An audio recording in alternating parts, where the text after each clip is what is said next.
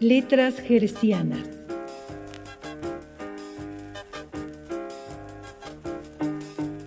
Literatura para frecuencia inmoderada.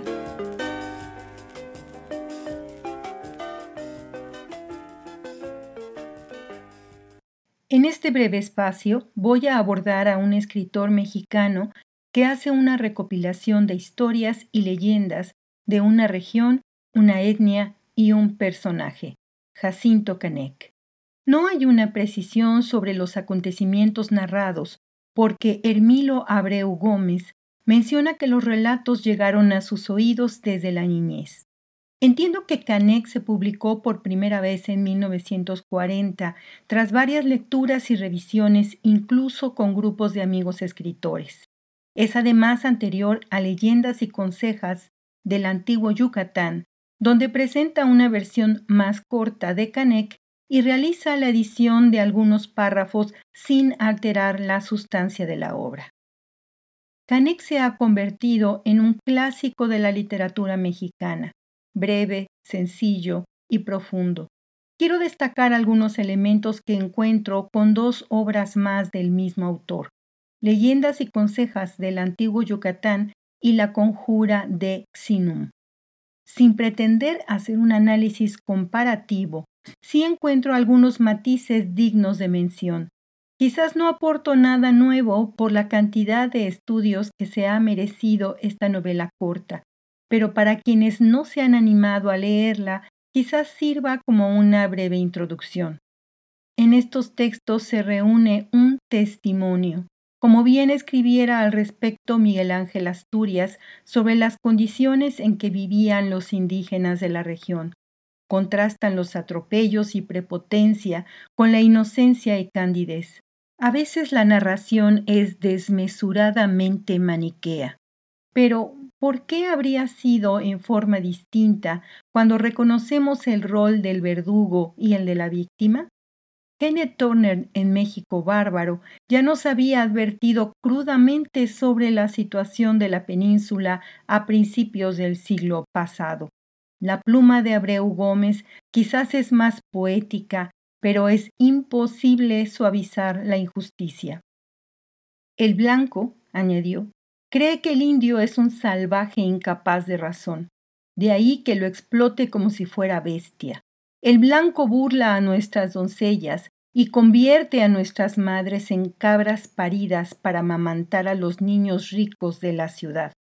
Para el blanco, no somos sino animales baldíos. Solo falta que empiece a errarnos para que caminemos más leguas. La conjura de Exinum, página 33. El herrero de la hacienda preguntó, ya está terminado el hierro para marcar el ganado. ¿Hago otro para marcar a los indios? Uno de los hijos del amo dijo, usa el mismo. Canek se adelantó, rompió el hierro y huyó con los indios. Leyendas y consejas del antiguo Yucatán, página 49. Texto similar en Canek, página 123.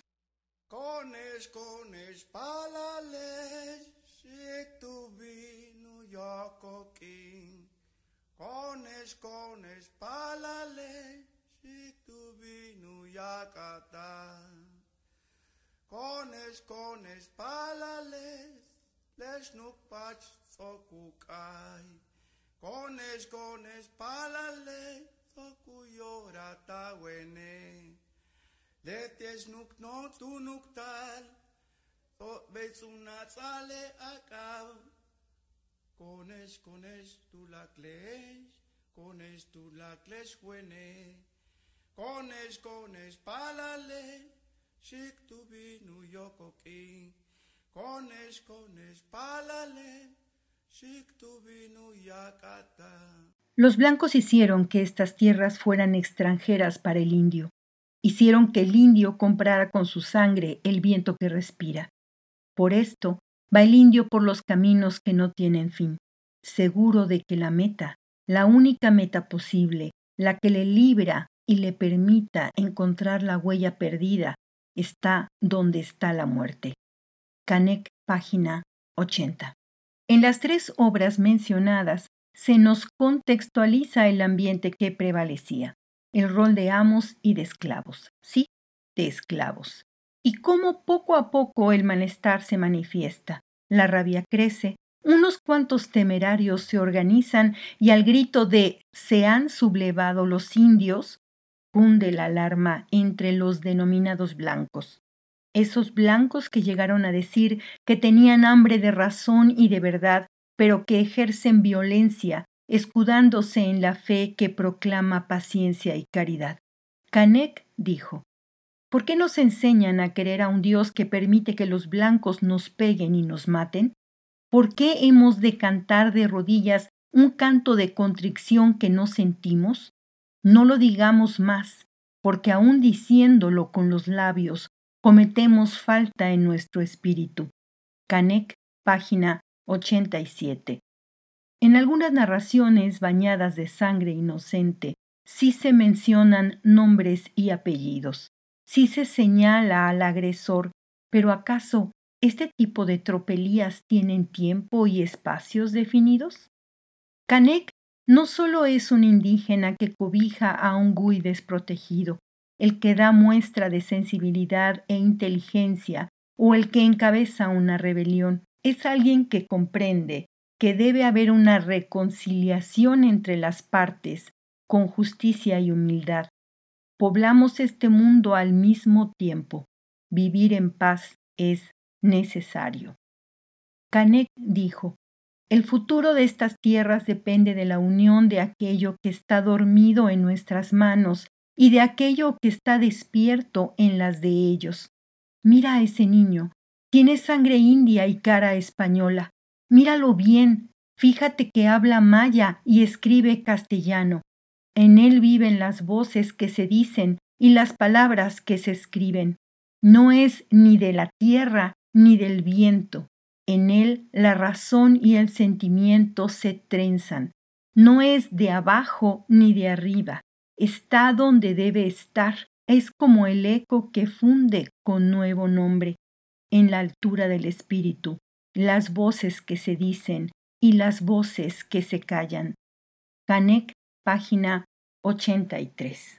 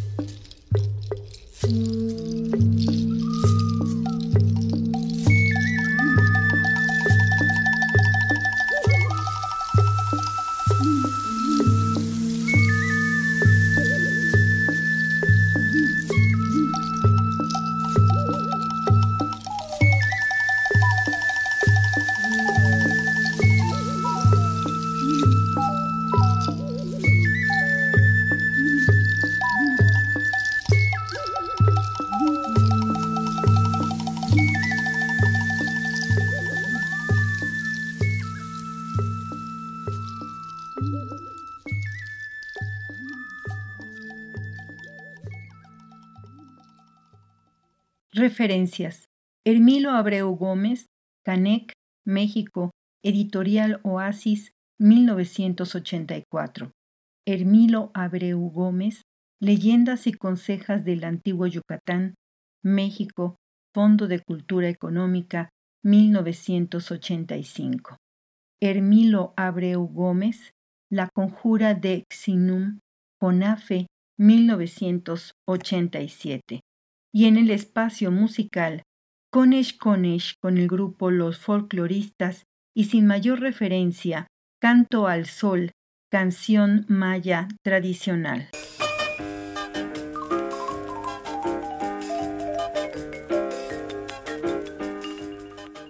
Letras Gercianas es una producción de Lorena Segrove en 2021.